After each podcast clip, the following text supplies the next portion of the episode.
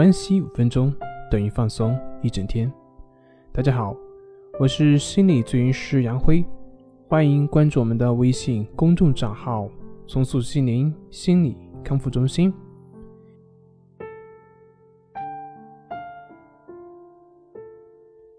今天要分享的作品是：是不是心理学的理论了解的越多越好呢？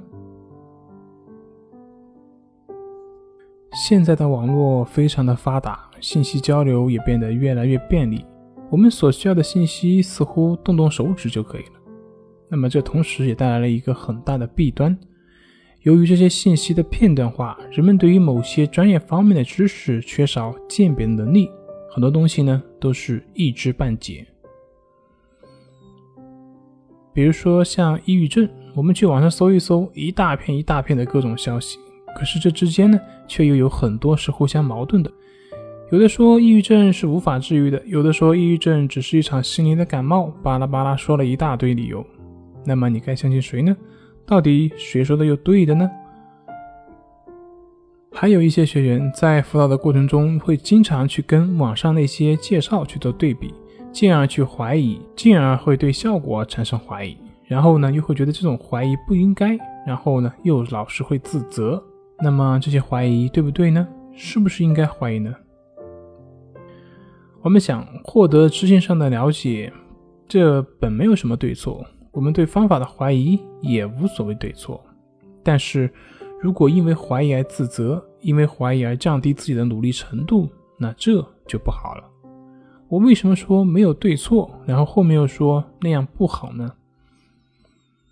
说没有对错，是说这个怀疑本身没有什么问题，因为这就是你当下的习性的反应，这不是你能够掌控的，这是你一贯的思维，而且正常的人也都会这样，所以怀疑不怀疑都很好，接纳就可以。那为什么说那样又不好呢？